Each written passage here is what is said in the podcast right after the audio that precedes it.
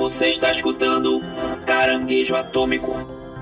Iniciando reprodução.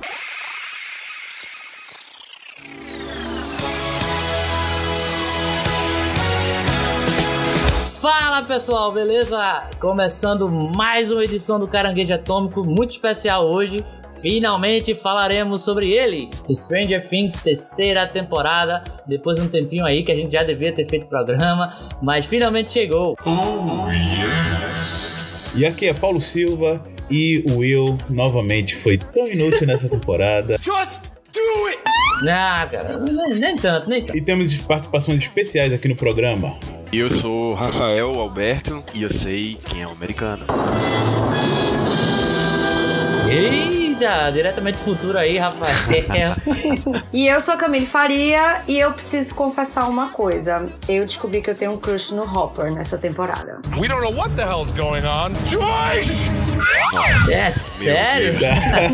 É incrível como uma pessoa, Os fordos ganham, os uma pessoa fica ganham. interessada por um policial gordo, suado, correndo pra lá e pra cá. Bigodudo. Ah, não, eu preciso defender. Preciso defender porque ele Mas calma, calma, a gente vai defender esses e outros assuntos hoje aqui no programa. Eu sou Guilherme Gomes e eu também sou fã do pica-pau, viu?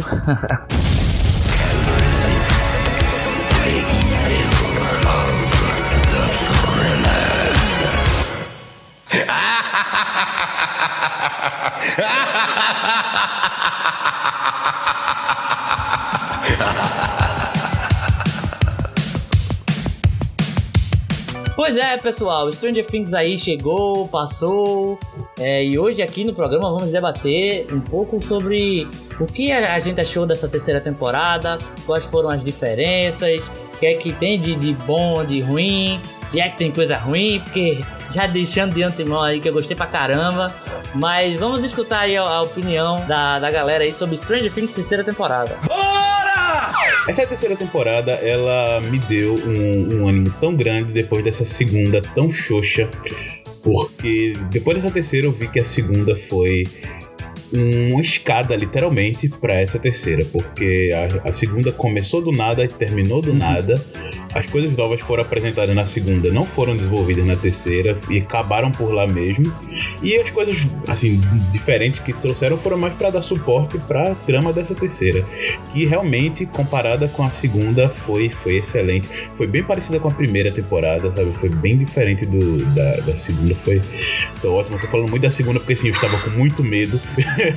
porque eu não gostei dessa segunda. Então essa terceira, nossa, pra mim foi muito bom. Trazer é, é o, o Jim Hopper, né? O David Harbour como como esse pai mais protetivo ainda da Eleven e agora todos os garotos adolescentes. Nossa, isso foi, foi muito legal. Isso muito foi uma das coisas mais interessantes, eu acho, de- dessa temporada, que foi, é, enfim, o crescimento dos, dos personagens, né? Você percebe que cada vez que os personagens eles crescem mais, é, começa a ter interações com o mundo real, né? Com a realidade que ocorre na vida de todo mundo, né? Então, você tem hormônios ali à flor da pele, né? Aí começa com o papo de romance, e aí você tem o cara que não se adapta àquele mainstream, né? De, de, ah não, eu vou arrumar uma namorada no Uhum. colégio, eu vou é, ficar namorando com ela, eu vou deixar meus amigos de lado, eu não vou mais jogar. Achei muito, muito legal essa, essa é, introdução desse assunto, porque é algo muito do dia a dia, né? Sim, é um paralelo com as coisas reais, né, cara? É o que realmente acontece aí no, no dia a dia. A evolução de uma criança, né? Nossa, eu fiquei com muita pena do Will. Bichinho, ele queria tanto jogar e o pessoal nunca tinha tempo pra ele. Tá na hora do pessoal arrumar uma namorada pro Will. Ou namorado? Sim, que- por que não? Sim, deixou em aberto, deixou em aberto isso aí. Isso foi outra coisa, foi outra coisa bem interessante é, que a série abordou, né? Eu acho que na verdade a Netflix em si ela tá abordando bastante esse tema de divers- diversidade sexual, né? É, em todas as suas séries tá, tá abordando bastante. É, tá, tá bem legal, eu achei, achei bem atualizado, assim, e não achei nenhuma forçação de barra. Entendeu? É, você sempre fica com medo de, ah não, os caras vão colocar diversidade, mas será que vai ficar meio forçado? Não, não, não ficou forçado, ficou um negócio bem, bem natural, assim, é bem legal, é bem legal mesmo na série. E não só essa questão da diversidade, mas também o empoderamento feminino, né? Sim, Principalmente verdade. com a transformação da própria Eleven, que na segunda temporada passou aquela fase que todos nós passamos meio emo, meio revoltada. Que todo mundo esqueceu, ainda bem. Não esqueci, não, eu né? gosto. eu Não, gosto. ninguém pode esquecer. A maquiagem dela tava perfeita. Enfim, todo mundo teve essa fase meio emo e agora ela vem como uma pessoa poderosa com. é, tipo. Vontade owning própria, né? o próprio poder, né? E, e mostrando que ela é foda e que veio pra quebrar a cara de todo mundo. É, cara, o que eu gosto mais dessa temporada, essa terceira temporada, é que realmente ela tem um tom muito diferente das duas primeiras, sabe? A primeira vinha com aquele. É, aquele sentimento de homenagem aos anos 80, mas aí tinha um elemento sobrenatural e tinha as crianças, sabe, fazendo homenagem a Linha Gunes e tal, e outras é, referências aos anos 80, que daqui a pouco a gente chega lá. Tinha essa, essa uma coisa cara... meio ficção científica, né? Sim, muito sci-fi, tinha muito sci-fi.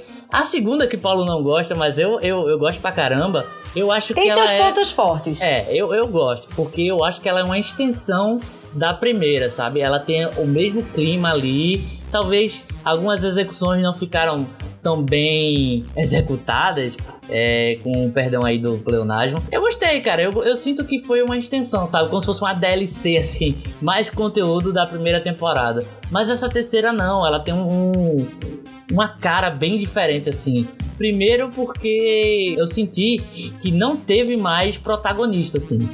Você tem, é Sim. claro, o destaque ali da Eleven, você tem um destaque ali um pouco menos é, da segunda temporada, mas menos ainda da, da- nessa terceira do Will, sabe?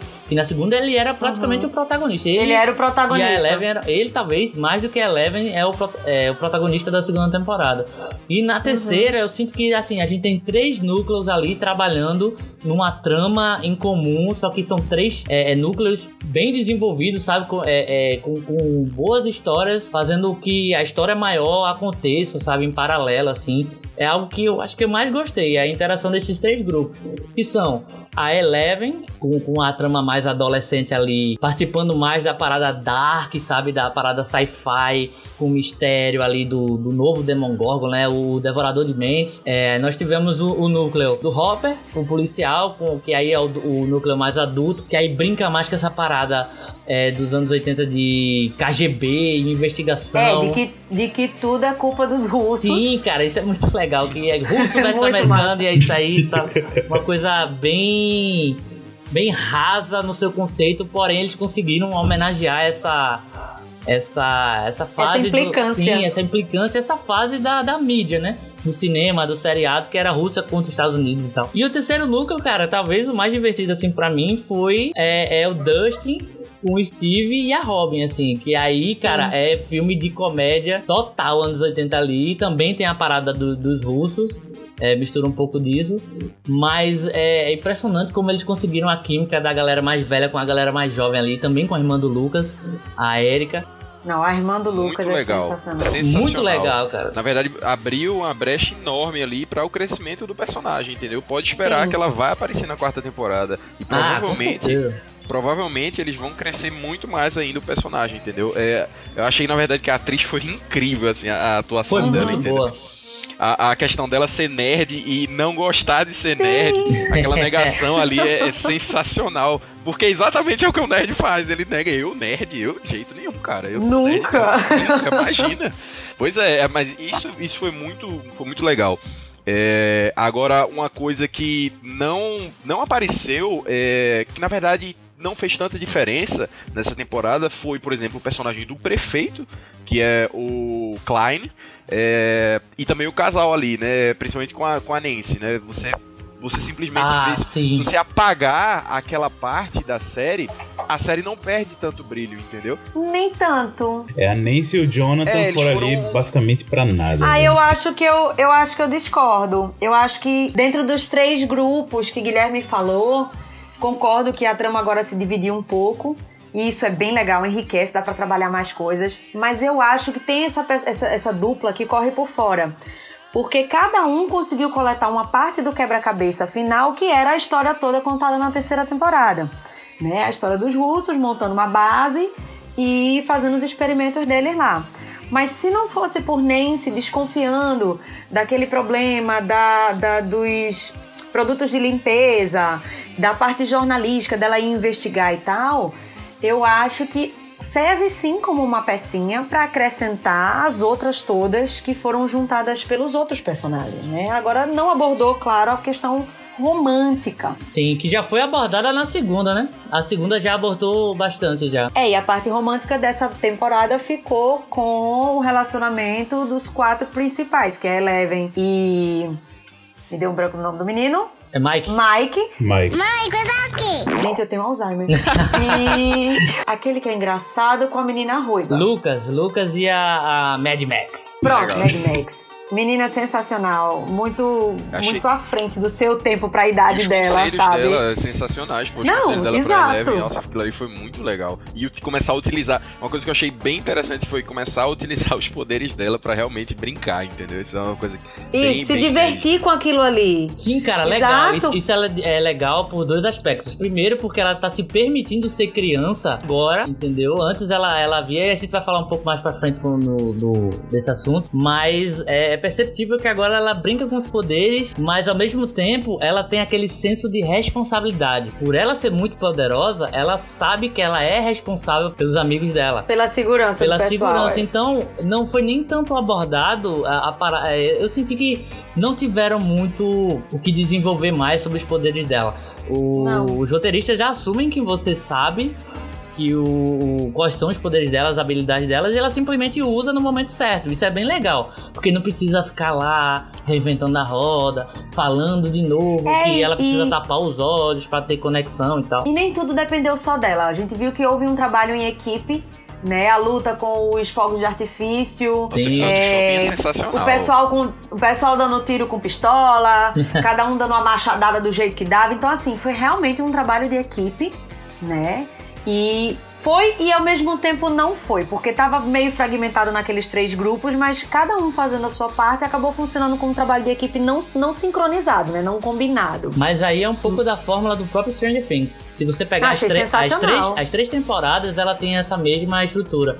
Que as coisas se desenrolam meio que separadas e ali Uhum. pelo penúltimo episódio todo mundo se junta, meio não sabe por que, tá então todo mundo junto lá e acontece as coisas, sabe? Cara, eu achei sensacional a filha de Uma Truman. Ela tá a cara da menina do Kill Bill. Eu só queria que ela tivesse dado mais porrada. Sim, a Robin. Porque eu tô esperando a Robin descer a lenha, descer o pau, tá ligado? Estilo mãe dela. Porque eu achei a participação dela muito interessante. Abrindo né, essas, essas portas pro, pra uma visão diferente. Sim, Né? A parte dela no banheiro conversando com o, o bonitão do topete É, foi algo assim. é. Foi legal. Ah, gente, eu não lembro o nome de ninguém, dá um desconto. Eu tenho um probleminha. Poxa, muito legal, porque você leva. A série leva você a entender o tempo todo que ela tem um crush nele. Quando na verdade. Aquela construção é perfeita, muito boa essa construção. Na verdade, ela queria ser ele. É verdade. Muito Isso é legal. muito isso Sabe? Então eu achei assim muito foda. Muito Isso foda. acontece demais, principalmente quando você é adolescente, você tem uma pessoa que você é ídolo e você quer ser aquela pessoa, né? É- é- e muitas vezes você confunde aquilo ali com a paixão.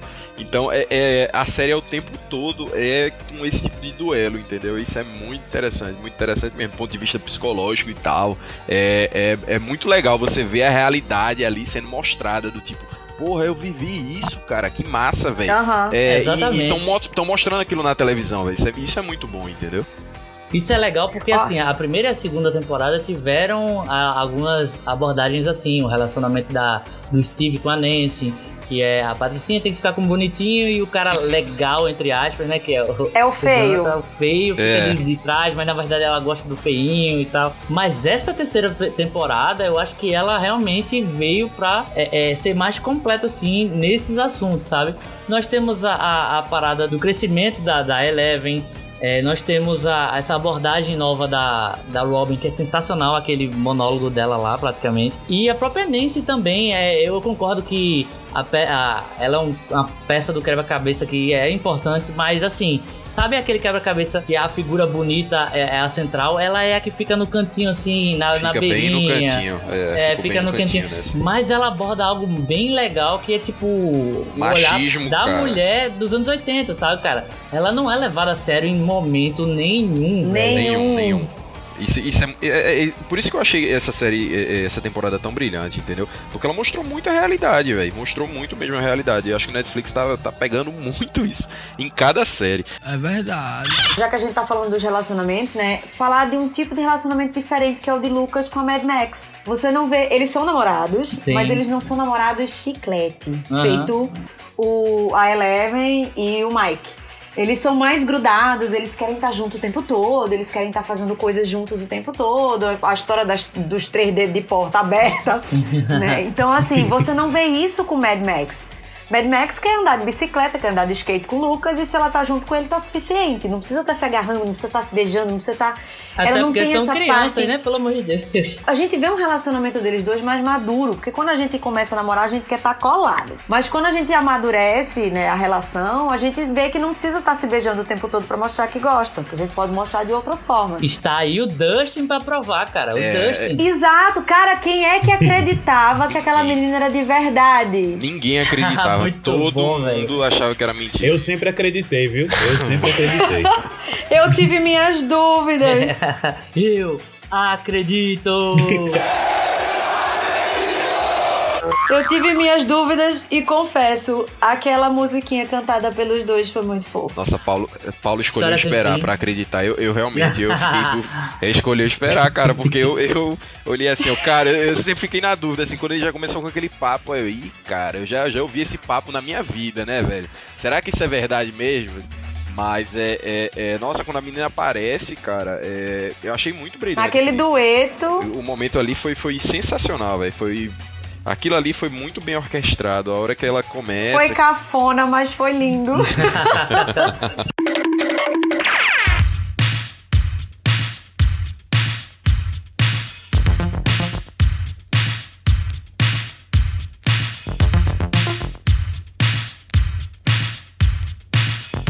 Puxando aí o assunto dos romances, da série, dos personagens se agarrando e tal, ou não se agarrando, eu queria falar um pouquinho com vocês e aí puxar, escutar a opinião de vocês, porque pra mim tá bem claro que o, a- o grande tema dessa terceira temporada é amadurecimento. Tanto da série, dos temas, como ela é, mostra o sci-fi, como ela a- aborda os temas em paralelo, assim, e tanto social quanto mais divertido, sabe? Quanto também a parte de ciência. Eu sinto que teve um amadurecimento muito grande, um, uma elevação de, de padrão, assim, dessa temporada para as outras. É, mas também os personagens tiveram um amadurecimento, né, cara? Tipo, o Will aí é um exemplo do cara que talvez esteja estagnado, mas você vê o Mike, ele é bobão, assim, meio. O Mike é, é, talvez seja é, o maior exemplo, assim, do cara que mudou, assim, por causa de um elemento que seria a Eleven. Mas também teve mais amadurecimentos um pouco mais sutis, assim. Como o, o próprio relacionamento da, da Lu, do Lucas e a, e a Mad Max. É, eu só falo Mad Max, mas é ok.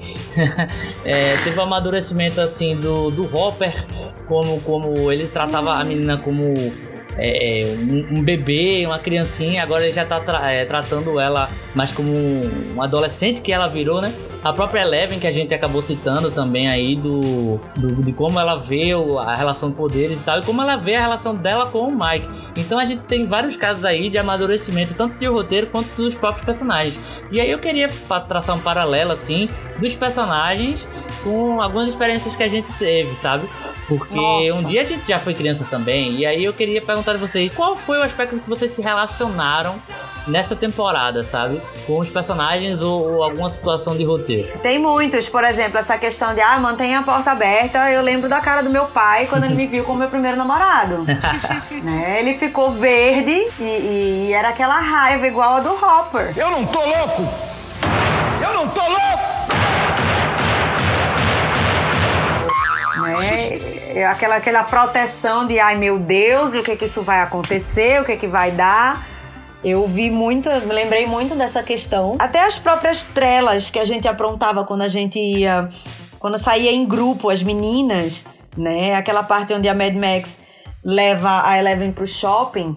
Pra Ah, se divertir, pra passar o tempo. Eu me senti, tipo assim, eu vi ali, tipo, Girls Just Wanna Have Fun. Muito bom. E trilha sonora faltou, tá ligado? Mas eu achei muito sensacional de que aquilo mostra que as garotas, elas não precisam ser rivais. Sim. né? Porque na temporada 2 elas não se gostavam, né? Existia um ciúme gigantesco da Eleven com a Mad Max. Porque a Mad Max era normal, era tudo aquilo que a Eleven não representava. Sim, sim. E ela tinha medo disso. Então, quando elas se aproximam agora na terceira temporada e começam a trabalhar juntas, cara, melhores amigas pra sempre, velho. Eu Sim, achei sim. muito massa, muito massa. Ah, muito legal. Essa relação das duas é bem trabalhada. Foi, foi bem legal de ver assim. E a mistura disso com o humor dela usando os poderes ali é, é bem, bem trabalhado. É, isso lembra aquela brincadeira que a gente fazia dos espíritos e do copo, tá ligado? Ah, todo mundo brincou. Eu não sei vocês que são mais jovens, eu que sou um pouco mais velha. Tinha isso na escola, que todo mundo tinha medo, né? Era o, o quadro Ouija. Sempre teve, da, da minha época era loura do banheiro. Exato, tinha essas Tra- coisas. trambolho. Blood Mary. Exato, É então assim, isso, é- a brincadeira dela com os poderes era uma coisa meio quadro Ouija, né? De falar com o sobre, de usar o sobrenatural. é, pra se divertir. No caso fazia sobrenatural era ela a própria Eleven, né? Exato, exato. É o componente que eles têm. ela- Elas até montam aquele quadrinho pra ver quem é que elas vão espionar. Sim, sim. Lembra muito, eh, sei lá, aquelas, aquelas as brincadeiras de pera, uma salada mista, que era uma coisa meio sorteio. E ia, nessa vibe. E eu me entregando aqui com a idade. 84 anos. Bem, depois é, dessa temporada eu me identifiquei com um personagem que eu nunca achei que eu iria me identificar. Na verdade foram dois. Um foi o Steve, por causa dos fora que, do fora que ele levou. eu já levei um assim, muito assim, que quase que eu chorei do- de tristeza. Nossa, cara. E outra que foi do, do Harbor e da, do Jim Hopper, né? Com a, Sim. E o relacionamento dele com a Eleven. Porque eu não sou pai, mas eu sou o irmão mais velho e ajudei a criar a minha irmã. E acho que Guilherme sabe aí que eu sou um pouco autoritário com ela. Muito, cara. Ele é um general nazista, velho. Eu, eu Suba! Nossa, Suba! velho. Agora! Não, gente, calma. Isso é só porque ela é adolescente. Adolescente Sim, saco. sim, sim, é verdade. Tem que ter cabresto curto mesmo. É verdade, verdade. Tem que ser, ser na régua curta aí, tá ok? E tem que se fuder, acabou. Nossa, velho, essa, essa relação dele com a Eleven, que foi, como você falou, uma própria evolução dos personagens, né? Eleven aprendendo a viver no mundo, em vez de ser aquela pessoa estranha, não, ela agora se adaptando ao mundo, sendo um adolescente, né? indo ao shopping, fazendo as compras, namorando. E o Jim lá, doido com o trabalho e a investigação, e ainda tem que se preocupando com o adolescente. E não, não vai namorar, é, é portinha aberta, não sei o quê. Eu realmente me identifiquei muito com isso, velho. Nossa. É, o que eu achei mais legal foi a questão do, do Yu. É, did desse negócio ele tá meio que parado no tempo enquanto a turma tá evoluindo, é, o pessoal tá preocupado em tá namorando e ele não, ele simplesmente quer jogar. Aí isso é, é, na visão de muita gente isso representa, ah não, o cara tá parado ali, é, ele não cresceu. Mas não é que ele não cresceu, é que simplesmente não é o tempo dele, entendeu? E é muito Exato. massa a, a série abordar isso, porque isso acontece direto, cara. Isso aconteceu comigo. Uhum. Entendeu? Isso aconteceu comigo. E aconteceu, eu acho que com, é contigo também, Guilherme. Eu acho que na verdade. Foi, cara. Todos- Inclusive você roubou minha, minha ideia aí, mas tudo bem.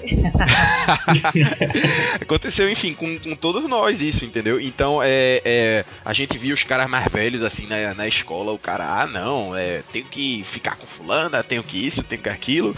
E a gente, ah, não, velho, bora jogar, bora jogar o Zeldinha ali quando chegar em casa sim, e tal. sim. Pô, um smashão, porra. É, jogar uns demais. mechão e tal, pronto. É, é, é, e o pessoal preocupado em outra coisa, e aí no momento você se sente altamente excluído, entendeu? Tanto é que quando ele chega ali na cabana, que é um, é um, um símbolo de orgulho pra ele, ele simplesmente fica revoltado e sai destruindo a porra toda.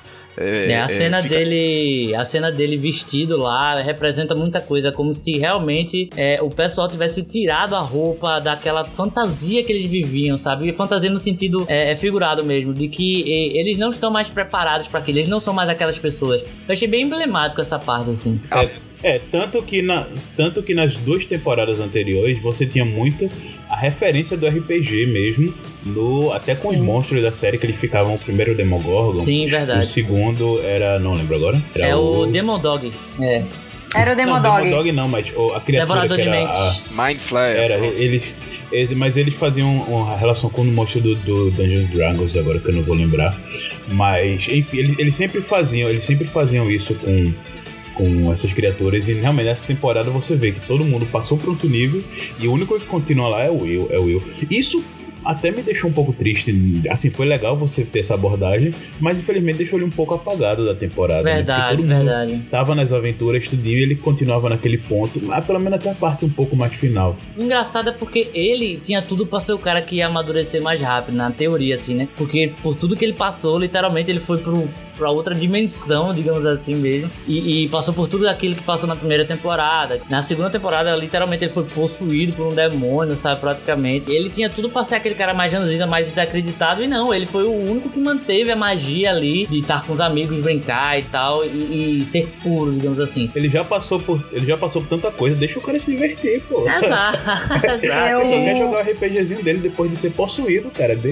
É, é, pô. Eu vejo, eu vejo a cena dele na cabana, destruindo a cabana, como é, a parte final de uma evolução. Sim, verdade. Porque crescer dói. Que A gente não quer. bastante. Depois que a gente. A gente passa a infância inteira querendo crescer. Depois, quando a gente cresce, a gente fala: que merda foi essa que eu fiz? É a mudança, né? né? Então, assim, a gente quer voltar atrás. Então, ele tá sendo forçado a crescer, a amadurecer. E era uma coisa que ele não escolheu. Ele não quer passar por aquilo. É como vocês, meninos, que passam por aquela fase de engrossar a voz. Fica com aquela voz Olá. esquisita, fina, grossa, grossa, fina, fina, grossa. Não tem uma coisa, né? Eu quero não é dizer criança, que eu, mas. eu ainda tô nessa fase, viu? Minha voz. Ô, voz de galinha, para de caô, tu é um merda. Não é criança, mas também não é adolescente, não é adulto, é aquela coisa misturada. A gente, como menina, também, né? A gente fica naquela dúvida entre as brincadeiras e, e fazer as coisas mais sérias e paquerar os meninos e outros interesses. A gente fica realmente muito dividida. Você foi tão fofinho, eu achei que você ia falar de, de, é, é, menino catingoso, menino com fedendo é, indo pros cantos, é aquela fase hormonal, esse negócio todo. Nossa, falou de Não, eu voz. abordei só a questão da voz. Nossa, foi hiper fofinho. Porque assim, e eles cresceram muito, né? O Will deu uma estirada, meu Deus, é 3 metros de canela. né? Maior que a mãe. Então, assim, ele não, ele não queria crescer, mas ele tá sendo obrigado pelo grupo a crescer. Né? O véu da fantasia foi embora. E ou ele cresce pra continuar junto, ou ele tá fora. Tem até aquela cena polêmica que fica é, dúbio ali se quando o Mike diz eu não tenho culpa se você não gosta de garotas. Ficou, ficou meio aberto assim, se era porque ele já tinha demonstrado, sei lá, que realmente não, não tinha interesse amoroso ou qualquer tipo de coisa que indicasse que ele, sei lá, seja homossexual, alguma coisa assim. Mas eu vejo muito mais como, cara, você não gosta de uma coisa que é pra adultos, sabe?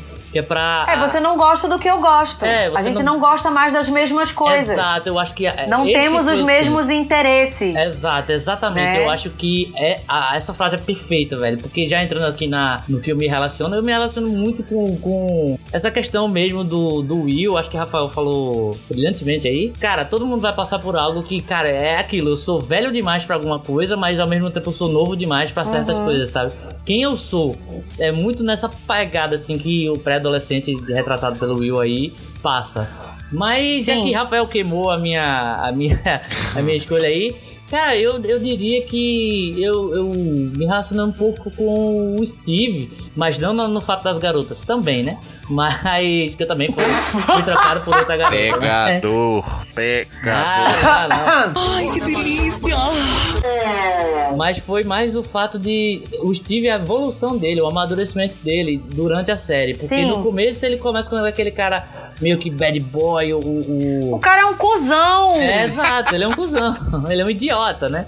Ele é bonito, mas ele é cuzão, tá ligado? relaciono não pelo fato de ser bonito, mas sabe quando você quer se encaixar em algo que você não faz parte só porque é o legal? Eu já passei por isso, Uhum. cara. Acho que todo mundo já passou também de, ah, eu tenho que ficar nesse grupinho ou agir dessa forma porque todo mundo age assim e eu tenho que ter esse modus operandi também. Então, é, ao longo da temporada, na segunda ele já tá mais, sei lá, ele faz parte ali da galera, mas já tá em outra vibe e aí nasce é, a amizade dele com o Dusty, que pra mim é uma das coisas mais legais de Stranger Things. É, e, e Paulo começou na segunda temporada, viu? Você não gosta, mas começou na segunda temporada. Eu, não, a segunda temporada eu não gosto da história. As relações foram bem importantes, mas a história em si foi bem inútil. Na terceira temporada, ele, ele bate o martelo assim que ele também não sabe muito bem o que ele é, mas que ele não quer mais ser aquilo que era o legal, sabe? Isso é demonstrado Isso- quando, tipo, as meninas que dariam em cima dele acham ele um idiota hoje em dia.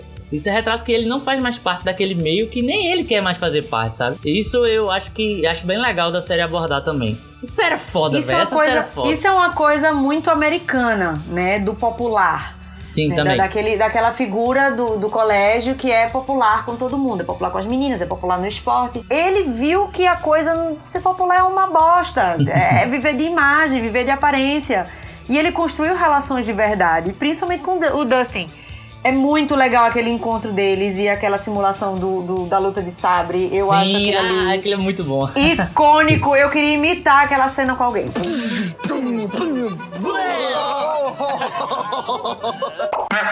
E provar também que os laços de amizade não tem nada a ver com idade e tal. Tanto que a Robin, a Uhum. Robin fala, ah, mas quantos amigos crianças você tem? Isso Não importa, cara. É só você, você só não pode andar com criança o tempo todo, que aí é meio suspeito, né? Mas.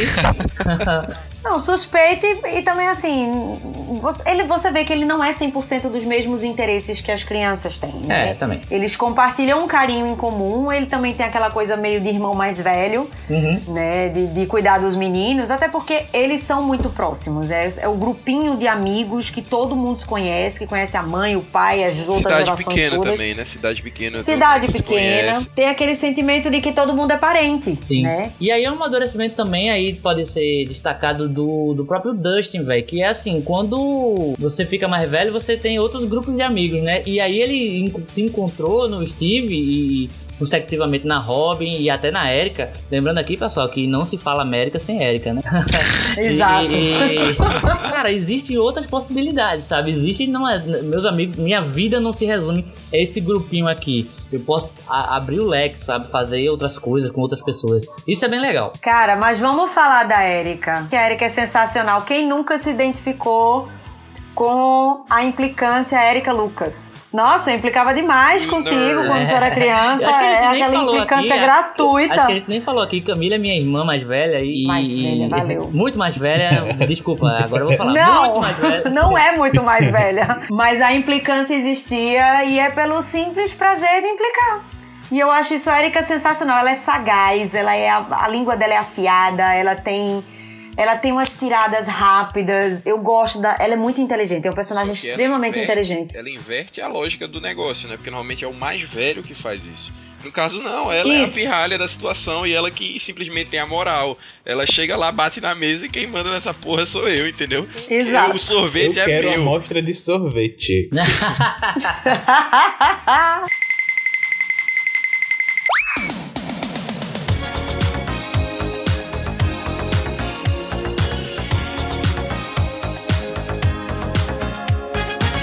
Things também é muito bom, cara, porque ele, ele faz parte de um fenômeno que vem acontecendo há alguns anos aí. Até citei isso em, em outros, em outros podcasts aqui do, do Caranguejo Atômico, que é a moda, o subgênero de filme que se tornou homenagem aos anos 80, né, cara? Amo. É, Guardiões da Galáxia homenageia pra caramba.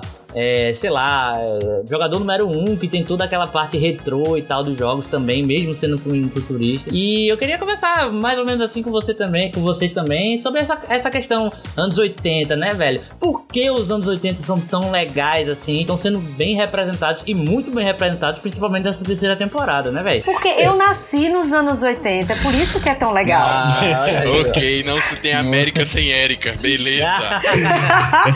ok. Com certeza, eu sou muito melhor. Cara, os anos 80 é Não, é foda, muito massa. Não tem, não tem o que falar, velho. Você tem uma, é uma era de música sensacional, uma era de, de Uhum. videogames, entendeu? É, você tem introdução, tem um boom tecnológico, na verdade, né? Junto Verdade. Um boom cultural, então... Os anos 80 ele representa muito isso. Eu, por exemplo, eu queria ter vivido os anos 80, entendeu? Eu queria Pois é, é, velho. é, ter bastante vivido, ter ido pros shows, entendeu? Eu acho que é uma época muito marcante, assim, na, na, na humanidade. É, e tem também isso que o final dos anos 70 e os anos 80 foi o começo da cultura pop. Né? Sim, É, verdade. tivemos aí o surgimento dos blockbusters e aí desses filmes mais de aventura. Então, graças a isso é que a gente tem talvez essa ode tão grande, por isso, por ser os primeiros a explorar esse mundo, né? A gente vê que nos anos 90, 2000 e até hoje continua tendo isso, porque deu muito certo. Mas antes disso você não tinha tanto assim esse filme de cultura pop, pop o filme mais, mais de ação, mais de aventuras, blockbusters, né? Surgiu né, nessa época, no final dos anos 70. Então, A criação de acho que padrões, né? Padrões de filme, como agir em determinado Exato. tipo de filme. Aqueles filmes bem. Eu acho que por isso, por ser esses filmes terem uma estourada de popularidade, muitos fazerem filmes mais pra isso. E, e esses filmes também tratarem da, da cultura da década, né? Do, do tempo que viviam, ou seja, com a roupa, com as músicas, com algumas falas, piadas. Acho que isso acaba trazendo agora como essa nostalgia, né? E, e, cara, isso é muito legal que ele, como eles abordam no- na série, porque não fica de um jeito forçado, até por se passar na, de- na época. E o legal é que a gente vê também uma evolução, né? Porque, só falando assim por alto, depois a gente vai falar mais a fundo, mas por alto a gente já vê a própria trama da série, que no começo é aquela trama bem é, Guerra Fria, no começo dos anos 80, que é, ah meu Deus, são o governo está. é, a trama do governo, a conspiração governamental por Aham, causa da velho. Guerra Fria, e agora aborda o outro lado, que são os russos agora. E, nossa, isso é muito legal, isso é muito, muito anos 80 mesmo, e consegue trazer isso de um jeito muito legal, muito legal. Muito legal, velho. Eu vou usar o termo moda, mas não, é, não falo só de roupa, eu falo de toda. Na verdade, a palavra é estética dos anos 80. Você vê o surgimento das coisas neon, dos grandes centros comerciais, shoppings, é, você vê o De Volta para o Futuro no cinema, né? Então, assim, são filmes icônicos. A moda, realmente, em termos de roupa, é aquela. E tudo é muito cíclico. A gente, ne- agora em 2019, a gente tava vivendo um pouco esse retrô anos 80, 90. A gente pode ver agora, tem novela na, na televisão sobre isso. Sim, a gente vê a estética Camila, nas você é velha roupas. mesmo, vendo novela, meu Deus do céu, velho. A novela chama-se Anos 90, gente. Eu via propaganda, Nossa, enfim. ela vê novela É, a mesmo. es- é uma estética que tá voltando, que é cíclico e que agora tá na moda. Então, assim, tudo que for feito com essa estética de anos 80 barra 90 vai dar muito certo. Né? Vai dar muito certo. A gente vê isso na moda, a gente vê isso na estética, a gente vê isso nos comportamentos. A gente vê isso em, em- em muita coisa. Cara, aquela roupa do Hopper, toda colorida pra sair no encontro, aquela roupa bem havaiana, é o É, estilo dos anos 90 de dos homens se vestirem, né? A, a E própria aquele bigodão magno, a né? própria Eleven com roupas muito coloridas, com é, suspensório, com calça é, cigarrete. Então, assim, a gente vê a moda mesmo é, mudando, né? E isso é muito legal. Hoje em dia a gente tem um, um resgate disso aí. E os próprios é, influências e referências, né? Na primeira temporada o clima era mais sci-fi, aí tinha aquele clima meio alien, é, o oitavo passageiro, uma Isso. coisa mais de, de investigaçãozinha meio retrô. Na segunda tem mais aquela cultura do punk, sabe? Aqueles filmes de é, jovem revoltado e tal. E também com um pouco de, de filme de, de ficção científica e tal. E nesse a gente tem uma mistura, uma caralhada de coisa, né, velho? Nós temos, tipo, sei lá, continuando Goonies, nós temos a, a parada que a gente já falou dos russos e tal, de Guerra Fria. É, tem o Hopper, cara, ele é praticamente o duro de matar ali, sabe? Ele é o Fat Rumble. É, velho. Fat. Rumble, pode que, velho. E, e tem toda a conspiração e tal. Tem o cientista meio que maluco, que é o, o Sminoff lá, que, cara, que, que personagem sensacional, velho. É, Ele Alexei. parece contigo, Rafa, na época que tu tinha cabelo cacheado. É. Eu achei ele extremamente parecido contigo. E ele é muito caricato, cara. Ele é muito engraçado. pra dizer que agora eu não tenho mais bicho. cabelo, é? Nossa, velho, eu, eu senti essa no coração. Não, quando você tinha cabelo cacheado, você agora tá com cabelo curtinho. Me chamou de careca, velho. Eu, eu, eu senti, eu senti essa, essa referência aí, viu? Fiquei magoado agora com essa. É mesmo? Pra ser sincero, eu, eu amei o, o personagem do, do Alex. Foi muito bom. Meu Deus do céu. Muito bom. Ele todo Eu também gostei pra caramba. Nossa, ele é muito tabacudão ali, velho. E eles é, foi um desenvolvimento muito rápido ali do personagem, entendeu? É, que você tem um personagem ali que ele não fala inglês, que ele só fala russo, mas que ele vê a situação que ele tá metido, ele vê a, a- a situação ali dos russos, o que é que eles estão fazendo, a arma que eles estão criando ali. E ele é convencido a mudar de opinião. Tudo bem, beleza, ele tá. Ele tá num. Ele não Ele tá é coagido, na ele é verdade. coagido, porém, é, tem um momento que simplesmente ele, ele tem a oportunidade de Sim. sair com um carro é, e simplesmente volta. Ele, ah, velho, sinceramente, essa é a minha melhor opção. É melhor eu ficar com os americanos aqui. E. Cara, ele não é o russo mal. Não, ele não é o russo. Sabe? mal, ele é- não é o russo mal, ele é o nerdzinho russo que quer se divertir também. Ele descobre. Né? Tanto que ele fica encantado no parque de diversões. É muito fofo ver ele comendo, brincando com as coisas.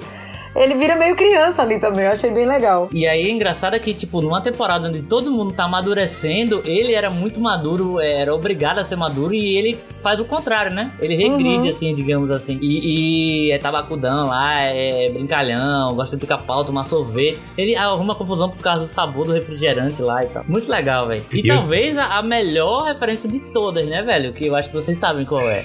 I'll be back. Arnold fucking Schwarzenegger. Claro. Meu Deus, o que é aquilo? Aquele Cara, cara é insuportável. Mas é maravilhoso. Cara, Tinha horas que você olhava e você via Arnold. Aí tinha as horas É, que você sim, olhava sim, e, cara, isso é Arnold todinho, Sim. velho. E eu tenho a impressão que ele foi dublado pra aparecer mais a voz dele, né? Get to the chopper! eu acho, eu acho que fizeram uma forçada aí pra ficar realmente bem parecido com o Exterminador do Futuro. É, né? É referências clássicas, né? E olha, eu digo uma coisa, eu adoro Astin, que é o cara que faz Sam lá do, do Senhor dos Anéis, mas ele que me perdoe, mas a morte do Bob não foi nada comparada com a morte do Smirnoff. A verdade traitor! Foi, Cara, foi. Pois é, velho. Foi, eu fiquei com pena do bandido pela primeira vez. Ah, mas o Smirnoff É bandido bandido, entre aspas, né? Ele era, bandido ele é, era- mas ele era russo, ué. Ele era, fazia parte do núcleo maligno da, da Ele temporada. era um anti-herói. É, pronto, ok. Anti-herói fica, fica legal. Ok. Well, obviously. Bem, pois é, e com, com isso tudo que a gente teve, né, com a evolução dos personagens, com a, todo esse envol- envolvimento da trama com os russos, e aí a gente chega no grande final, que é a grande resolução, tanto dos adolescentes, né, no, no shopping com a criatura, quanto o Hopper e a Winona Ryder, tanto do Hopper quanto a Joyce, é lá no Covil dos Russos. E, cara, velho, como é que vocês acharam isso? Que, nossa, esse final foi muito incrível, toda essa relação, esse, essa finalização da história de como ela guiou pra esse, movi esse momento do- do- dos grupos foi muito legal, velho. O que, é que vocês acharam disso? É, e o gancho foi sensacional. Eu chorei. Não vou mentir, Eita, chorei copiosamente com a cena final do casal Jopper, que eu chipo muito, e com a carta que o Hopper deixa pra Eleven. A carta foi Ah, Cara, foda, eu, ali é- ali foda. é de partir o... Eu tô com os olhos cheios d'água aqui. É de partir o coração. Não, é sério, é sério. É de partir o coração. É, é amor que tá escrito ali. Ele realmente fez o que Joyce aconselhou ele a fazer a temporada inteira. Que é abrir o coração. Falando sobre amor, falando sobre expectativas, falando sobre a visão dele nessa relação, né? Que afinal ela não é filha legítima dele, mas ele tomou essa responsabilidade pra ele. Então, assim, eu, eu, eu ainda tô muito mexida com esse final. Muito. Mas por favor, três polegadas da porta aberta. Cara, não dá pra ter raiva de, de Hopper nessa temporada. Ele é muito fofo. O cara querendo fugir, ele, não, espera aí que ele vai voltar. Não, relaxa aí que ele Nossa, vem. aquela cena foi e todo mundo duvidando. Mas depois, quando a gente vê que ele tá certo, a gente. Tá ligado? Comemora. Eu tô passada, chocada. Mas eu quero teorias, teorias, pessoal. O que, é que vocês acham que vai acontecer naquele, depois daquela cena final ali, meio que Ah, pós-créditos da Marvel? Demon Gorgon tá de volta. E Rafael aí prometeu que ele sabe o que quem é o americano, né? Só tem duas possibilidades para o americano, né? A primeira é a mais óbvia, né? Todo mundo já, já imagina quem possa ser. E a segunda teoria É o resto dos Estados Unidos. é porque, porra. seria o Dr. Brenner, que apareceu na primeira temporada, que torturava lá a Eleven e que sumiu. Entendeu? Aí seria a outra teoria. Porém, eu, eu acredito que realmente seja o, o, o Hopper ali, porque Cara. o desenvolvimento do personagem foi muito grande, entendeu? Eu não acredito que eles realmente vão matar um personagem é, com a velocidade que foi feita, mesmo assim, mesmo sendo tão bem construída como foi feita, entendeu? É, Cara, depois que eu assisti GOT, eu não acredito em finais felizes. Eu traumatizei. É, porra. Inclusive, Não, é pessoal, nós sério. temos um episódio aqui do, do triste fim do Game of Thrones. Você pode escutar aqui. Então, assim, eu, eu fiquei sabendo, eu discuti com muitas pessoas e tem algumas teorias aí pra esse final. Esse final que Rafael comentou de ser o Hopper ou de ser o Dr. Brenner leva a crer que aquela cena é uma cena no futuro, certo? Aham. Só que o fato de eles estarem numa prisão sem tecnologia nenhuma, com um Demogorgon de primeira temporada, me leva a crer que aquilo ali pode ser talvez uma cena de flashback. de como os russos ficaram sabendo sobre o, o, outro lado né? E que aí vai onde vai se desenvolver a quarta temporada para chegar aonde chegou a terceira, de construir uma máquina nos Estados Unidos para furar uma parede. Então, assim, existem essas duas teorias de que for, se for uma teoria do futuro e se for o Hopper, o americano, que a quarta temporada será uma temporada de resgate, que vão tentar fazer uma missão de resgate para tentar salvar o Hopper. Eu sou daquelas que só acredito que morreu quando vejo o corpo. Eu só acredito vendo. Enfim, é, eu fico dividida sobre, sobre essas duas possibilidades. E vocês souberam que teve um negócio no, no Instagram do, do Hopper? Ele passou um período, depois que a temporada acabou, ele passou um período postando nos stories números Todo dia era um número diferente. E aí vocês sabem americano como é, né? Eles, muita gente pegou esses números e viu que dava um número de telefone. E eles ligaram para esse número. E aí caía na secretária eletrônica do Bald Eagle. Né? E aí ele dizia: Muito É sério, isso é sério, isso aconteceu, isso não é teoria, tá? Isso aconteceu. E aí ele dizia assim: se for minha mãe, tem aquele, aquela veia cômica, né? Se for minha mãe, ligue depois das 5. Se for a Joyce, Joyce, precisamos nos encontrar porque eu tenho novidades sobre aquele assunto e eu preciso falar com você pessoalmente. Então, abre uma puta interrogação, tá ligado? De do que, que ele quer falar com a Joyce. Tu fez uma grande mistura. Tu botou primeiro Jim Hopper com David Harbour. Jim Harbour. Ai, você, eu faço essa confusão sempre. Talvez isso seja realmente, mas não necessariamente o flashback, talvez seja a própria história. Pois a gente teve na, na nessa temporada, a gente teve uma grande referência ali de Volta pro Futuro. E aquela cena uhum. que eles uhum. estão no cinema. Mas na, na, na hora que eles estão saindo do cinema, eles dão, eles dão uma focada principalmente na parte final que aparece o filme terminando e todo mundo aplaudindo, que é a cena que o carro lá do Dr. Brown tá flutuando e é atingido por um raio e volta pro passado. Verdade, tipo, cara. E, e, como é que o, o, o Jim, como é que o Jim some atingido pelo raio da máquina lá? Aí tem, tem essa, essa brincadeira aí que foi feita porque aquela cena não foi nem usada para piada nem nada, só foi feita essa cena, mostrado isso e o cinema aplaudindo.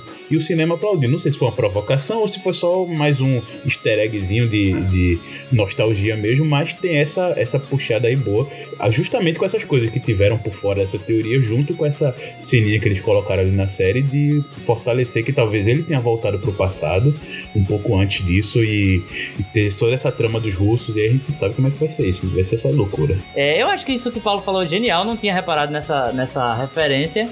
É, mas eu acho, cara, que a gente tá procurando chifre em cabeça de cavalo. Eu acho que vai ser mais simples do que a gente tava, tá imaginando. Eu acho que simplesmente, na hora que ele foi atingido lá pelo raio do, do reator lá, sei lá, ele foi mandado exatamente pro buraco que os russos abriram do, do, do mundo invertido e foi parado do outro lado do, do mundo, entendeu?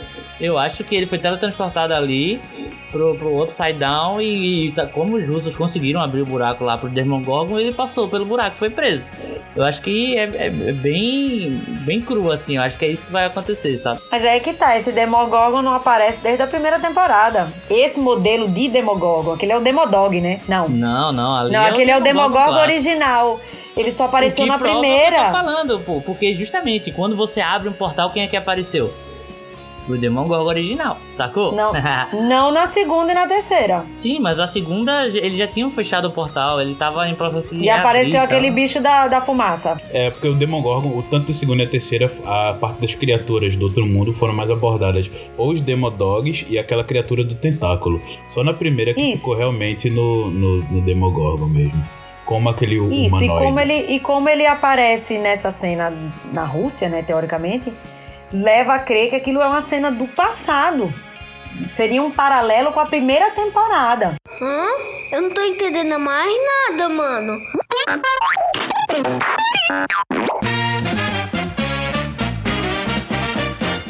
É isso aí, minha gente. Vamos agora àquela hora magnífica que vamos pontuar, vamos classificar em patolas Stranger Things a terceira temporada. Vamos ver aí, eu tô ansioso para ver a nota de vocês. Deixe nos comentários, pessoal, lá no arroba é, Caranguejo Atômico Podcast no Instagram qual foi a sua nota para Stranger Things. Eu quero saber a opinião de vocês também, tá? Mas vamos lá, Paulinho. sua nota para Stranger Things. Nossa, cara, essa temporada me fez ficar tão feliz justamente por não ter gostado tanto assim da segunda, principalmente do desenvolvimento da história. Mas eles desenvolveram mais ainda o relacionamento dos, dos personagens engrandecendo a história com tantas referências boas e tendo um, toda essa coisa que faltou um pouco mais da, da, da, segunda, que ficou um pouco, um pouco menor, que nessa teve muito, que foi isso da temporada. Meu Deus, será que ele morreu? Não morreu? Como é que vai ser? É passado, é presente, não é o que aconteceu? E, e nossa, isso foi tão legal. Eu assisti a essa temporada em dois dias seguidos, não consegui assistir aos poucos. Eu assisti seguido, um episódio atrás do outro. Foi, foi muito legal mesmo. E ainda mais teve uma das melhores músicas de um dos melhores filmes da infância, né? Que é uma história sem fim, Never End Story lá do, do Dusty cantando com a namoradinha. Então eu acho que eu não podia dar uma nota menor que essa do que um 9,5 patolas aí, bem sombrias, saindo de portais de outro mundo, mas ainda assim bem carnudinhas. muito bom, muito bom. Achim! Achim! É. Ó, vê só, tô, tô espirrando aí porque eu, eu achei preconceituosa essa questão de patolas não tem condições de classificar em patolas porque eu sou alérgico a caranguejo, entendeu? Então, ah, tá. sem, sem condições alguma. É, o cara então, vem vamos... primeiro podcast aí já vem esculhambar o sistema, cara. Pô, cara, não dá, velho. Patola eu, eu indo parar no hospital, velho. Minha cara ficando toda inchada, vermelha, assim, velho. Cheia de espinha, estilo adolescente mesmo, entendeu? Não, não, então vamos fazer o seguinte: quantos Rafaéis inchados você dá quantos pra Rafaéis inchados? Quantos choques anafiláticos você teve? É, veja só, é, eu, eu daria uma nota 9. É, acredito que a temporada em si teve um teve um crescimento gigantesco, na verdade, a, a série, e ficou muito mais dark. Entendeu? Eu, eu gostei dessa pegada do Dark porque misturou muito com o crescimento dos personagens, o crescimento de idade e é, é, é, da qualidade assim dos personagens em si. E a série em si ganhou um boost de, de dinheiro, obviamente, né? E a produção ficou a nível cinema, entendeu? Quando você vê o Stranger Things hoje, você não consegue diferenciar ele tanto de um filme no cinema.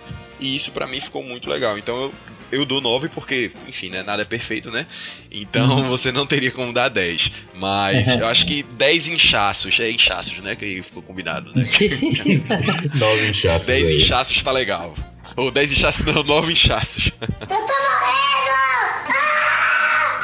Tá, eu vou dar 10 patolas com direito ao pirão do caldinho. Mas já, a primeira nota Eita. 10 aqui, olha só. Eu dou porque eu achei. Fazia muito tempo que eu não assistia uma série que me fazia aprender a respiração. E eu fiz igual a Paulinho, eu maratonei dois dias, pra, porque eu não conseguia não é, assistir. Fazia também um tempo que eu não me emocionava como me emocionei, como o Hopper conseguiu me emocionar com a carta pra Eleven eu senti um pouco da dor né, dela de ter perdido o pai, de ter é, perdido uma pessoa que ama, enfim.